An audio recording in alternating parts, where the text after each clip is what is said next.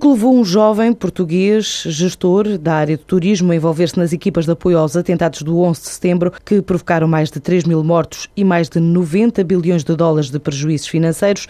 A resposta é de Tiago Martins, tem 32 anos, filho de pais portugueses, nascido em França. É o mais jovem dos 100 nomeados para os Prémios Portugueses de Valor, atribuídos este fim de semana pela primeira vez em Portugal, no Troia Resort, pelo grupo Luso Press TV. Fui nomeado porque tenho feito algumas coisas a comunidade portuguesa em França. Uma das coisas que eu fiz foi, na altura da falência da Luxor, encontrei negócios comercial com uma companhia francesa para retomar os passageiros todos e foi eh, uma das bases da minha atividade. Eu tinha 26 anos naquela altura e foi um, um grande passo profissional. Depois, a partir daí, conheci várias pessoas e tenho várias atividades. Eu sou responsável da Igreja de em França e pela área diretor comercial em França e desenvolvo o mercado português. Tenho hoje 36, 37 pessoas aqui em Portugal a trabalhar para, para a companhia aérea. Também esteve envolvido nas equipas de apoio ao atentado do 11 de setembro. Quer-me explicar o que é que fez? Eu estive envolvido na área de gestão de clientes. Eu também naquela altura trabalhava na lastminute.com. Havia uma célula de, de crise que foi montada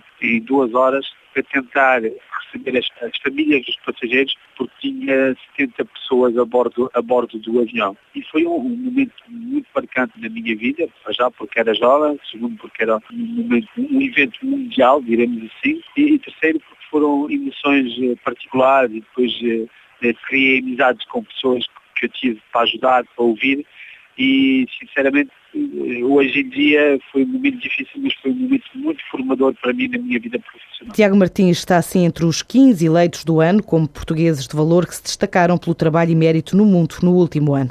A EDP Brasil quer aumentar o número de clientes ao ritmo de 100 mil por ano, no mercado onde já está em dois estados, Espírito Santo e São Paulo, há 16 anos, e onde tem já uma carteira de 3 milhões de clientes. O administrador da elétrica portuguesa, Miguel Setas, sublinha que parte do aumento de clientes vai vir da regularização de quem hoje obtém eletricidade de forma ilegal, um fenómeno recorrente no Brasil, onde, em algumas cidades, 25% da eletricidade doméstica é roubada à rede. O responsável sublinha que, para integrar os clientes na rede, a empresa tem uma abordagem de responsabilidade social. Tentar ajudar estes clientes a reduzir a sua conta de eletricidade, por um lado, não é? Portanto, como é que fazemos isso? Com eficiência energética, doar, como se chama aqui no Brasil, geladeiras, não é? Portanto, fazer uma abordagem de consumo eficiente. Depois, outra, outro elemento importante é a tarifa social. Ou seja, hoje aqui no Brasil há um, uma tarifa que é enfim, subsidiada pelo Estado e que reduzem muito a fatura de energia elétrica de um consumidor de baixa renda. E isso muitas vezes os consumidores nem conhecem, não conhecem bem, portanto estamos a fazer um trabalho de divulgação dessa tarifa social. Depois o outro aspecto é a parte de consciencialização, se quisermos, portanto de levar às escolas, pôr as crianças como porta-vozes dessa mensagem, não é? Levam para casa a informação que os pais depois acabam por absorver. Declarações de Miguel Setas em São Paulo No primeiro trimestre do ano, a EDP Brasil registrou um crescimento da receita operacional líquida de quase 30%. O Banco Espírito Santo vai apresentar soluções de crédito ao setor agrícola durante a Feira Nacional da Agricultura em Santarém, que arranca amanhã.